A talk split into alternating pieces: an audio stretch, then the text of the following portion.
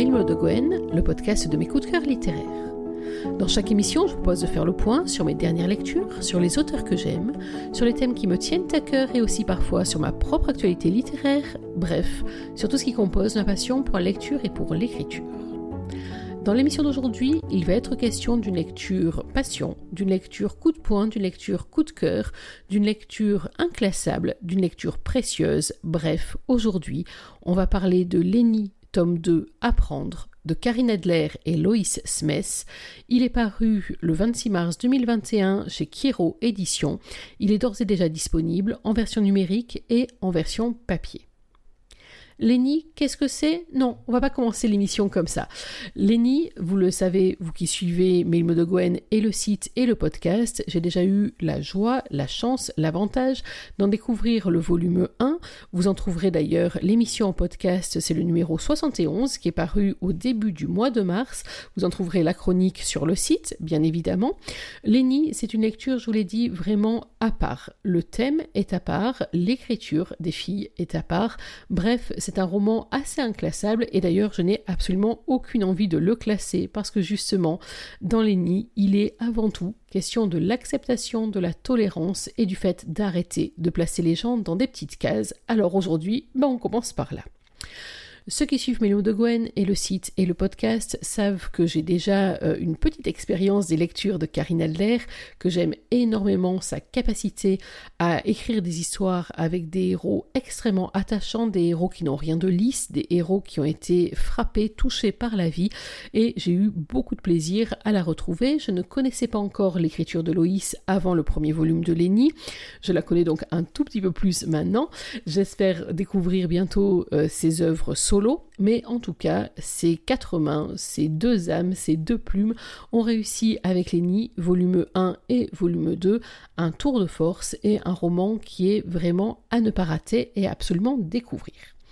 Lenny, donc, je vous disais, ce volume 2 s'appelle Apprendre. On est donc dans une évolution, oui, car dans Lenny, l'un des thèmes abordés, c'est l'évolution ou plutôt la transition. Lenny, qu'on a rencontré donc au début du tome 1, souffre de ce qu'on appelle une dysphorie de genre, c'est-à-dire que pour l'état civil, Lenny est une femme, mais pour tout le reste, Lenny se sent homme, Lenny est un homme. Dans le premier volume, j'avais dit que lorsque Lenny a la parole, puisque c'est un roman à la première personne et un roman à deux voix, il s'exprime toujours au masculin, mais son entourage alors le, en parlait au féminin, puisque son genre, sa dysphorie de genre, était un secret bien gardé, non seulement auprès de sa famille, mais également auprès de ses proches. Et quand je dis ses proches, je parlais de Sappho, sa colocataire, et de Gab, mi-gourou, mi-confident, un personnage absolument délicieux. Et il aura fallu attendre tout le long du tome 1 pour que, pour les beaux yeux de Manel, une jeune femme d'une vingtaine d'années que Lénie a rencontrée au début du roman, donc pour les beaux yeux de Manel, il aura fallu attendre tout un tome pour que Lénie s'ouvre un petit peu et pour que Lénie accepte de dévoiler qui il est en réalité. C'est sur ces entrefaites que démarre le volume 2, ce volume 2 donc apprendre, parce que si à la fin du premier tome on a compris qui est Lénie, en tout cas si Manel a compris qui est Lénie, il reste à faire tout le chemin vers les autres, vers le reste et vers soi-même, et c'est vraiment l'enjeu de ce roman qui est extrêmement fort, qui moi m'a bouleversé à de nombreuses reprises, qui est très bien écrit, très bien mené, et c'est un roman qui est un roman en plus précieux j'allais dire, euh, puisque c'est un roman qui parle de transition, mais pas seulement. On aurait tort, à mon point de vue, de placer Lenny sous le simple euh, prisme de la transidentité, même si pour ma part c'est le premier roman de ce genre que je lis, mais avant tout, Lenny c'est un roman sur l'acceptation, sur l'acceptation des autres, sur l'acceptation de soi, sur le regard des autres, sur la manière dont on est prêt à accepter ses propres différences et dont on est prêt à recevoir les différences des autres. C'est un roman d'amour, un roman sur l'amour tout court, un roman sur la famille, sur la famille de cœur, sur la famille de sang, un roman sur le pardon C'est donc un roman qui va bien plus loin que la question de la transidentité, même si elle occupe une place très importante dans le roman. C'est donc une œuvre qui aborde beaucoup de thèmes de la vie quotidienne et c'est une œuvre qui, rien que pour ça, est quand même très largement universelle et qui, moi, m'a, je vous l'ai dit, bouleversée à de nombreuses reprises. On va en parler un peu plus tard. Un peu plus tard parce que les adeptes de Mémo de Gwen, le podcast, le savent. Maintenant, c'est l'heure de la lecture. Aujourd'hui, pour euh, aborder Lenny, alors je ne vous cache pas que j'ai eu beaucoup de difficultés à choisir le bon chapitre parce qu'il y a beaucoup de chapitres où, en cours de lecture, je me dis c'est celui-là que je veux présenter aux auditeurs de Mémo de Gwen, le podcast. Et puis le suivant était encore mieux. Et puis celui d'après était encore plus touchant. Mais finalement, si on y réfléchissait bien et qu'on revenait un peu sur nos pas, bref, il a fallu trancher. Et j'ai tranché moi pour le chapitre 9 qui s'appelle Quand faut y aller. C'est Manel qui a la parole. Je vous replace juste ce chapitre euh, dans son contexte très rapidement. Euh, Manel et Lenny viennent de vivre une confrontation, ou plutôt une friction de couple. Euh, ils se sont quittés au matin, en fait ils ne sont même pas quittés au matin, euh, ils ont fait en sorte de ne pas se croiser au matin et euh, Manel va devoir affronter maintenant le jour d'après, le jour d'après la dispute. Je crois que tous ceux parmi nous qui ont vécu des premières disputes savent que dans ces moments-là, on n'est vraiment pas bien. C'est donc Manel qui a la parole. J'évite de relever les yeux de peur de subir les regards compatissants que je ne mérite pas. Je sais l'image que je donne, assise là devant l'immeuble, les fesses posées sur ma veste, comme une mendiante désemparée. Au fond, c'est peut-être le cas. Je mendie des preuves d'amour alors que Lenny m'en donne chaque jour de mille et une façons. Désemparée parce que je suis là depuis vingt foutues minutes, incapable de me décider à rentrer. J'ai fait semblant de dormir lorsque Lenny s'est levé. Je ne voulais pas parler. J'avais encore besoin de temps pour comprendre à quel moment tout est parti de travers. La colère que je ressens n'est pas dirigée contre lui, mais c'est sur lui que je l'ai déversée et je m'en veux. Pourtant, une petite part de moi pense sincèrement tout ce que je lui ai dit. Est-ce que je suis anormal d'avoir envie de lui, de le toucher, de lui donner du plaisir? De penser que je pourrais y arriver même dans ce corps inadapté? Savais-tu que la colère n'ajoute rien d'autre que de nouvelles questions inutiles? Je relève le visage vers Gab, surprise. Il est apparu sans que je m'en aperçoive, l'esprit trop occupé, je suppose. Appuyé contre la façade de l'immeuble, il observe les passants, l'air distrait. Je ne réponds pas, consciente qu'il a raison. Des questions, j'en ai des tonnes qui tournent en boucle dans ma tête depuis ce matin. Sont-elles utiles? Ont-elles un sens? J'en doute, mais elles sont là. Gab se racle la gorge, sort un paquet de clopes de sa poche et se laisse glisser pour s'asseoir à mes côtés. Nos regards sont rivés sur les gens qui passent, nous observent, nous dénigrent même. S'ils savaient à quel point je méprise leur jugement. Ils pensent qu'on fait la manche, tu crois? L'humain a besoin de cloisonner pour se sentir rassuré. Tu le sais mieux que personne, non? Oui, je le sais. Je crois que ça m'importe peu tant que leurs pensées restent silencieuses. Si je ne comprends pas toujours, j'accepte le fait que chaque individu puisse avoir ses opinions. La seule chose que je demande, c'est qu'elles soient tues si elles sont malveillantes. Je fais n'importe quoi, Gab, soupirai-je, le cœur malmené entre remords et regrets. Il est vrai qu'une escale, à quelques mètres d'un canapé confortable, n'est pas très logique mais j'aime à croire que chaque acte est motivé par un besoin qui prend son sens lorsqu'on a trouvé la cause. Je glousse malgré moi, surprise par la justesse de ses propos, autant que par la manière dont il a amené la chose. Je doute qu'il soit au courant de quoi que ce soit, et je ne me sens pas légitime d'ouvrir la porte de notre intimité à Gab. Il est mon ami, oui, mais il est aussi celui de Lenny. Nos difficultés n'ont pas à être étalées sur la place publique. Pourtant, je n'en reste pas moins perdu, englué dans une culpabilité que je peine à gérer, incapable de me décider. Je l'aime, tu sais Il le sait. Mes sourcils se froncent, l'espace d'une seconde furtive, déstabilisé par sa réponse, intrigué par les réactions qu'elle suscite en moi. Est-ce que c'est ça qui me fait peur Que Lenny puisse douter de ce que je ressens pour lui? Je lui demande toujours plus, toujours trop, avoue-je d'une voix troublée. Gab écrase son mégot, le glisse dans son paquet de clopes et relève le visage vers le ciel d'un bleu sans nuage, l'air pensif. La théorie du verre à moitié vide tente à démontrer que l'on ne voit que ce que l'on convoite, occultant involontairement ce que l'on pourrait chérir parce qu'on le possède déjà. Oui, je sais. Voilà, d'une phrase alambiquée, je récolte une leçon de morale. Je pourrais me satisfaire des preuves d'amour que Lenny m'offre chaque seconde. Pourquoi faut-il que je réclame toujours plus, alors qu'il n'a jamais été autant lui-même qu'aujourd'hui? Gab se lève, se plante face à moi et me tend les mains. Lorsqu'il me relève, il me fixe un instant sans rien dire. J'ai l'impression d'être décortiqué, étudié sous toutes mes coutures imparfaites. La sagesse bouddhiste te conseillerait ceci. Ce qui te manque, cherche-le dans ce que tu as. C'est aussi simple que ça, Manel.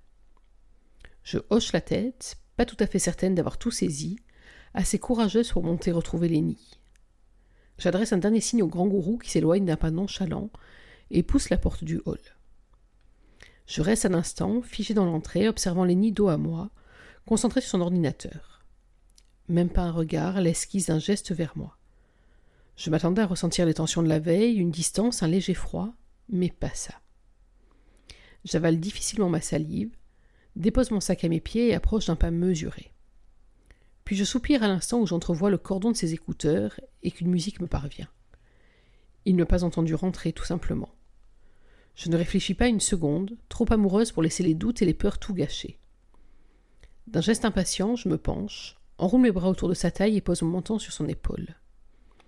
Il sursaute, retire ses écouteurs et ses doigts viennent timidement caresser ma joue. Je suis désolée. C'est tout ce que je parviens à prononcer, la gorge nouée d'appréhension, de honte de l'avoir blessé. Lenny s'écarte, fixe mon regard voilé et exhale un soupir avant de reculer pour m'attirer à lui. Viens là, Birdie. Je me laisse tomber sur ses genoux et enfouis mon visage dans son cou, mes doigts caressant la fine couche de cheveux qui lui reste. Je voudrais pouvoir tout effacer, tout recommencer, me satisfaire de nos corps qui s'apprennent, qu'importe le temps que ça prend. Sa main navigue sur mon dos en douceur dans mes cheveux. Puis il enroule une mèche autour de sa main et tire dessus pour m'obliger à lever les yeux vers lui. J'aime ça, ce mélange de douceur et d'autorité, cette ambivalence de patience et de domination. Ne sois pas désolée ou honteuse, d'accord? Je t'ai blessée et je ne voulais pas. J'hésite, je ressens le besoin de lui parler de Jaden, de lui faire comprendre pourquoi tout est parti de travers. Mais je n'y arrive pas. Il me faut encore du temps pour faire le point sur tout ça, avant de balancer une bombe qui pourrait causer de gros dégâts. J'ai compris, tu sais, et j'ai fait des recherches. Mes sourcils se froncent et mes lèvres s'entr'ouvrent, pourtant rien n'en sort. J'ai envie de savoir de quoi il parle, mais j'ai peur d'anticiper ses réponses comme autant de reflets de mes attentes impatientes. Son sourire est hésitant, discret. Il pivote l'écran de son ordinateur et j'observe, le cœur palpitant sur un rythme incertain, l'onglet sur lequel défile une succession d'images plus explicites les unes que les autres. Je. Ce sera difficile, Manel, commence-t-il une voix mal assurée. Peut-être que ça ne marchera pas, mais. Je ne veux pas t'obliger, Lenny. J'en ai besoin. Je refusais simplement de l'admettre. J'ai envie d'être moi, de l'être pour toi, pour nous. Lorsque j'avais fait mes recherches, ce genre d'information m'était apparu à la fois évidente et saugrenue. C'était tellement nouveau pour moi. Être en désaccord avec son corps, ça ne me parlait pas. À présent, je comprends. Et je vais m'arrêter là dans cette lecture, alors que dans ce chapitre, il y a aussi une deuxième partie qui mériterait tout autant d'être lue, mais il faut bien faire des choix, sinon je vais me retrouver à vous lire l'ensemble du roman, ce qui serait pas mal, mais qui prendrait beaucoup de temps et surtout qui vous priverait du plaisir de découvrir par vous-même ce volume 2 de Lenny, qui est, je vous le disais tout à l'heure, tout aussi puissant que le premier et euh, d'une puissance très différente et d'une intensité très différente également. Pourquoi est-ce que j'ai choisi ce chapitre? D'abord, je l'ai choisi pour l'énergie qu'il montre entre Manel et Lenny, même si vous l'avez vu dans l'extrait que j'ai choisi, ils se croisent finalement assez peu, tardivement dans la scène, mais on sent l'omniprésence de leurs sentiments, du lien qui est entre eux. Euh, j'ai beaucoup aimé surtout cette réaction, alors on a bien compris qu'on est post-dispute, ou en tout cas euh, juste après une dissension, un différent, un désaccord, que Manel le dit, elle a préféré occulter la discussion en faisant semblant de dormir euh, le matin pour ne pas revenir sur ce qui s'était passé. On devine d'ailleurs que la dispute n'a pas que euh, leur couple comme cause, mais qu'il y a quelque chose de plus profond que vous allez découvrir, et ça fait partie des points forts de ce volume, mais ça j'en parlerai après. Et quoi qu'il en soit, ce que j'ai beaucoup aimé déjà dans ce chapitre, c'est tout ce qu'il montre de l'affection entre Lenny et Manel, et de cet amour absolu entre les deux. Un amour qui n'est pas égoïste, qui ne prend pas en compte ce que l'on veut soi, ce que son propre plaisir, ses propres désirs, ses propres envies, mais qui prend en compte ce qui est le mieux pour l'autre. Et c'est vraiment à l'image de ce que sont Manel et Lenny, et c'est une très belle leçon d'amour dans ce roman. Et là, on laisse de côté les orientations sexuelles, la transidentité ou tout autre débat. C'est pour ça que je vous disais que ce roman, c'est un roman d'amour avant tout. L'amour lorsque la priorité, c'est le bonheur de l'autre, lorsque au moment où on est fâché, où on a été en désaccord, on cherche aussi quels sont ses torts et on reporte pas tout forcément sur euh, son conjoint ou sur sa moitié. Je trouve que c'est quelque chose de très très fort et c'est vrai que c'est l'une des forces du personnage de Manel dans ce roman, c'est comme ça, cette façon dont elle avance, elle aussi, euh, à tâtons dans la transition de Lenny, dans son parcours pour devenir lui, et toujours cet intérêt, cette priorité qu'elle a à le suivre, à le guider et à s'adapter au mieux à ce qui lui le rend heureux. Je trouve ça très très beau et euh, c'est extrêmement bien réussi. J'ai choisi aussi ce chapitre parce que justement il a un pendant, c'est-à-dire qu'au moment où euh, Lenny euh, retrouve Manel, ou plutôt au moment où Manel retrouve Lenny, on voit bien que chez lui aussi il n'y a pas de de rancune, qu'il n'y a pas euh, cette espèce de Roland de vieilles disputes qui traînent dans l'appartement, et que finalement lui aussi a fait le même cheminement, c'est-à-dire qu'ils ont été en désaccord, un désaccord lié au rythme de l'évolution euh, de Lenny, mais que là où Manel se reproche d'avoir voulu aller trop vite, trop tôt, Lenny, lui, cherche les moyens pour concilier ce qu'il est capable de faire, ce qu'il est capable d'offrir, ce qu'il est capable de devenir à ce moment-là, et également ce qu'il faut pour contenter sa moitié. C'est-à-dire que c'est l'équilibre de tout ce roman. C'est un roman qui est l'inverse d'un roman égoïste, absolument. C'est un roman où vraiment la priorité, c'est la recherche du bonheur de l'autre. Attention, sans s'oublier soi-même, parce que là, ça pourrait être destructeur et ça serait psychologiquement euh, très négatif, mais vraiment de trouver le juste milieu entre celui que l'on est soi-même et euh, celui que l'on veut être pour la personne qu'on aime. Et c'est vraiment l'une des forces du roman, et je trouvais que dans ce chapitre, ça ressortait très bien. Et puis, bien sûr, un autre élément pour lequel j'ai choisi cet extrait vous lire, c'est l'intervention de Gab. Je l'ai dit dès le premier volume, Gab, c'est un vrai coup de cœur pour moi. Je trouve que c'est vraiment la pierre angulaire de ce roman. Euh, alors à la fois pour ses formules absolument saugrenues et complètement délirantes, mais surtout pour toute la sagesse qu'il recèle, pour cette qualité rare, la qualité d'écouter, d'entendre et de percevoir. Ce n'est pas un donneur de leçons, mais c'est un maïoticien, c'est quelqu'un qui va guider l'esprit vers sa propre solution. Bref, c'est vraiment un personnage que j'adore. C'est l'un des points fort de ce roman. Et justement, ce roman, parlons-en. Pour quelles raisons est-ce que j'ai autant aimé Lenny On va en parler tout de suite. D'abord, je vous lisais Lenny, c'est inclassable. Euh, c'est un roman d'amour, c'est un roman sur l'amour, c'est un roman de famille, c'est un roman euh, d'affection, c'est un roman sur l'acceptation, sur la tolérance. Bref, c'est un roman qui, à mon sens, devrait être lu par absolument tout le monde. Euh, et c'est un roman qui ferait beaucoup de bien à certains esprits étriqués, pas d'ailleurs que sur un, plan sexuel, hein, mais sur tout court, le fait que la vie, c'est aussi confronter et accepter ses différences, et que c'est bien ça qui rend les choses bien plus mais si l'on en revient euh, à Lenny et à ce volume 2 Apprendre, bien évidemment, il y a euh, l'une des dimensions qui, moi, m'a passionné dans ce roman, parce que je l'ai dit au moment du premier volume, j'étais à peu près ignare sur le sujet, c'est la question de la transition. Alors, ignare, j'exagère un petit peu, mais c'est vrai que, comme beaucoup de personnes, j'avais quelques idées préconçues sur ce que représente la transition d'une personne transgenre. Euh, j'avais quelques idées par rapport à des questions chirurgicales, des questions d'opération. C'est vrai que je m'étais pas, voire peu poser la question euh, de transformation physique euh, hormonale, même si je savais qu'il existait des injections, etc. Et alors, ce qu'il y a de très fort dans le roman, c'est qu'il n'occulte pas grand-chose. Euh, on est vraiment sur le suivi également. Alors, je suppose édulcoré quand même, ça les personnes qui sont plus spécialistes que moi pourraient me le dire. Mais euh, on est sur un récit qui à la fois est sans concession, c'est-à-dire qu'on ne va pas nous épargner, euh, on va pas comme ça du jour au lendemain sortir une baguette magique et avoir pouf un Lenny conforme à ce qu'il attendait. Mais la partie, moi j'avais vraiment envisagé cette partie physique, médicale chirurgicale, hormonale, c'est vrai que j'en avais entendu parler, mais sans plus.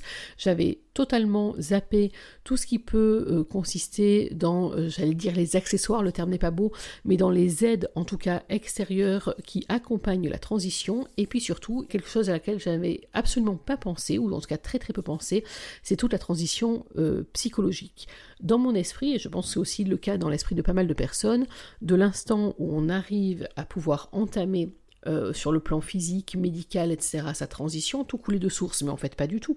C'est-à-dire que, et ça, euh, les filles l'expliquent extrêmement bien, après avoir eu pendant des années une image dans le miroir qui ne correspondait pas à ce que Lenny ressentait au plus profond de lui-même, c'est extrêmement dur d'apprivoiser au fur et à mesure ce moment où le corps justement commence peu à peu sa transition et commence à ressembler à ce qu'il devrait être. Est-ce que vraiment il va ressembler à ce que l'on en attend, à ce que l'on en imagine? Est-ce que ce changement va être euh, accepté par les autres? Est-ce qu'il va dégoûter ce qui compte? Est-ce qu'au contraire euh, il va gommer celui qu'on était auparavant? Enfin c'est vraiment tout un questionnement très très pointu. c'est un questionnement auquel je n'avais, je vous dis, pas pensé du tout. c'est aussi une transition qui est faite de marche en avant extrêmement rapide et puis au contraire de tout petits pas, mais qui compte au moins tout autant. J'avoue qu'il y a entre autres quelques scènes où je crois que je n'ai jamais autant aimé l'administration française qu'en lisant le chapitre qu'ont écrit Karine et Loïs.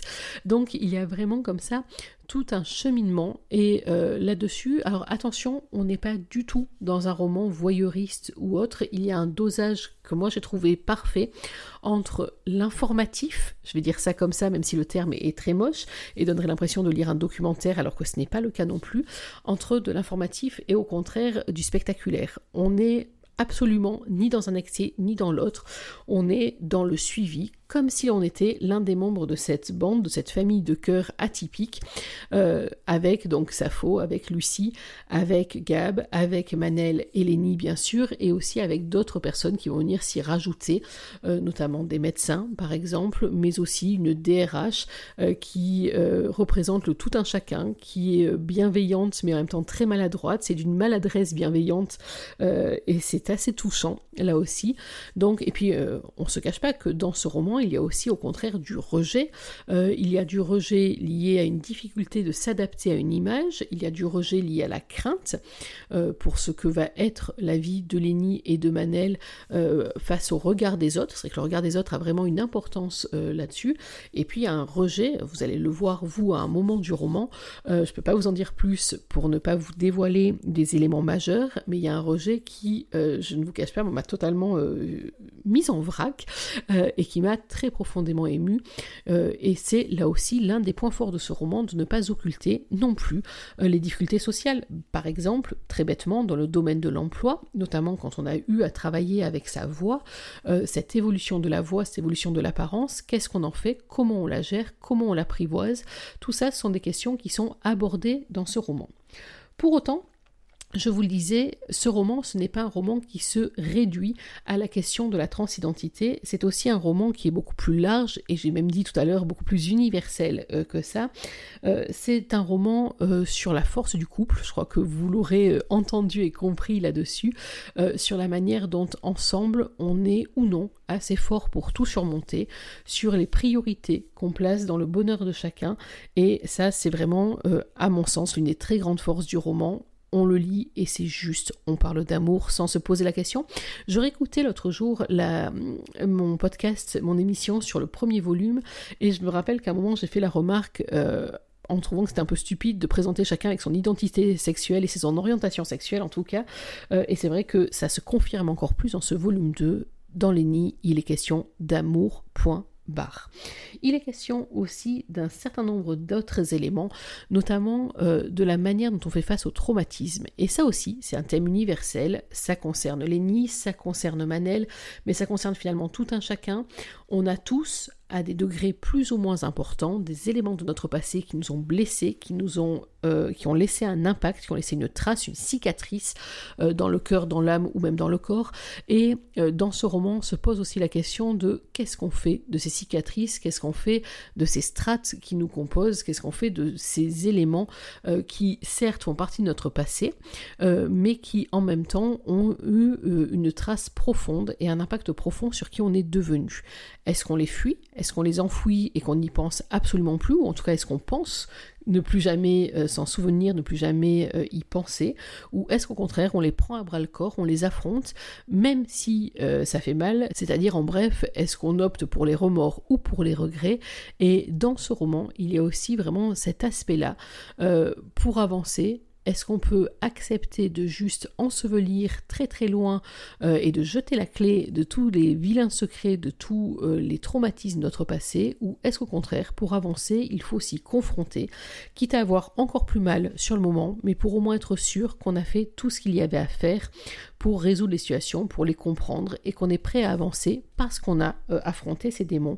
Et ça, c'est vrai que c'est très très bien réussi et que c'est très fort là aussi et que ça donne lieu à des scènes absolument poignantes, des scènes de confession, euh, mais aussi des scènes de confrontation euh, et puis des scènes où finalement on avance envers et contre tout, malgré tout, et où parfois même au détour d'une discussion, d'une image, d'un regard, on se rend compte qu'il y a des sacrées bonnes surprises, et des surprises là où on ne les attendait pas forcément. Ce roman, je vous ai dit aussi, ce qui fait sa force, c'est justement la euh, famille, euh, la famille de cœur, la famille de sang. Alors on a, dans ce roman, on fait la connaissance des parents de Manel et des parents de Lénie. Euh, ce sont des familles qui sont très différentes les unes des autres, qui ont toutes les deux quelque chose à apporter au récit.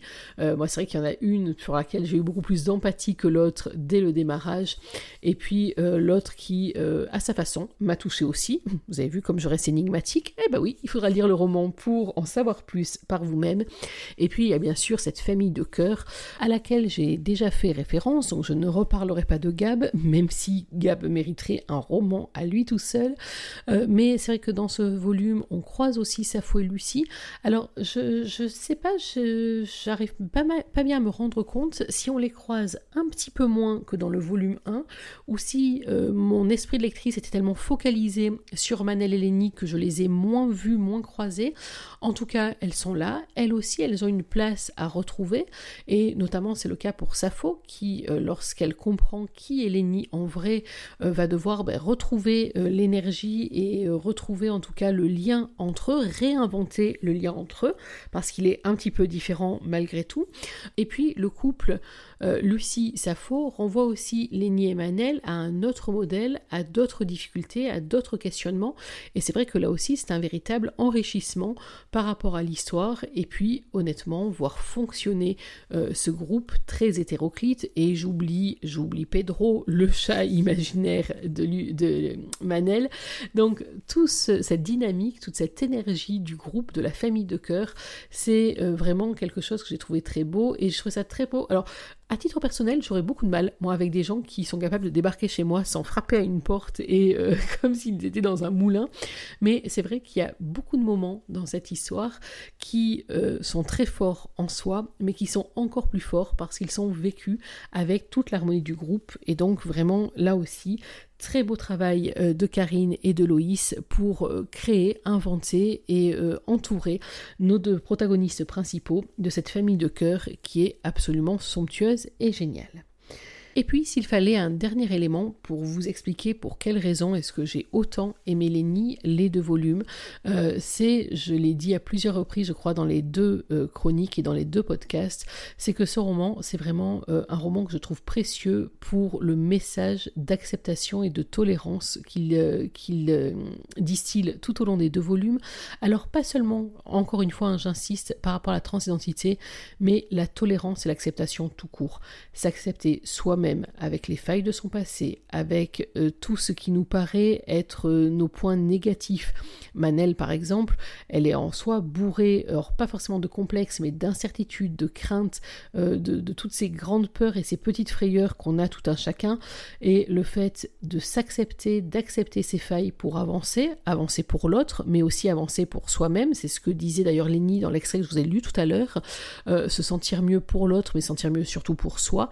donc cette acceptation, l'acceptation bien sûr de euh, son identité, de ce qui nous rend heureux au plus profond de nous, l'acceptation aussi euh, que certains peuvent ne pas euh, comprendre ce que l'on est, ce que l'on aime, ce qui on aime et avec qui on est. Bref, ce roman c'est vraiment une ode à la tolérance, c'est une ode à l'amour et en tout cas c'est un roman que je vous recommande absolument parce que c'est un roman qui fait du bien, c'est un roman qui moi m'a bouleversé à plusieurs reprises et en tout cas c'est un roman que je ne cesserai de recommander parce que Karine, Loïs, franchement, chapeau, merci beaucoup pour toutes les émotions que vous m'avez faites vivre et puis je pense qu'on a été très très nombreux et nombreuses à être euh, absolument renversés par votre talent, par cette écriture qui, euh, moi, m'a scotché de la première à la dernière page, par l'histoire que vous avez concoctée. Merci pour Lenny, merci pour Manel, merci pour Gab et merci pour Pedro, parce que franchement, Pedro, tout le monde devrait avoir un Pedro dans sa vie. Voilà, c'était donc mon avis sur Lenny, le volume 2, Apprendre, de Karine Adler et de Loïs Smith, qui est paru le 26 mars dernier chez Kiro Éditions. Et je crois que vous l'aurez compris, chez Milmo de Gwen, c'est évidemment un immense coup de cœur. Il est temps pour moi de refermer cette émission. J'espère que vous avez pris autant de plaisir à la suivre que j'en ai pris à la préparer pour vous. Nous, on va se retrouver oh, dans pas très longtemps et on va se retrouver pour parler, alors ce coup-ci, pour parler de moi. Et oui, puisque euh, on va faire une petite émission spéciale pour que je vous parle de mes toutes prochaines sorties, puisque ce n'est pas un, ce n'est pas deux, mais ce sont trois romans en version papier qui vont arriver euh, dans vos bibliothèques, je l'espère, dans le mois à venir. Et ça, on en parle très vite sur mots de Gwen. En attendant, n'oubliez pas même en 2021, une journée sans lecture, c'est une journée à laquelle il manque quelque chose. Alors dans l'attente de notre prochaine émission, je vous souhaite de prendre soin de vous, d'être heureux et surtout n'oubliez pas, lisez. Bye bye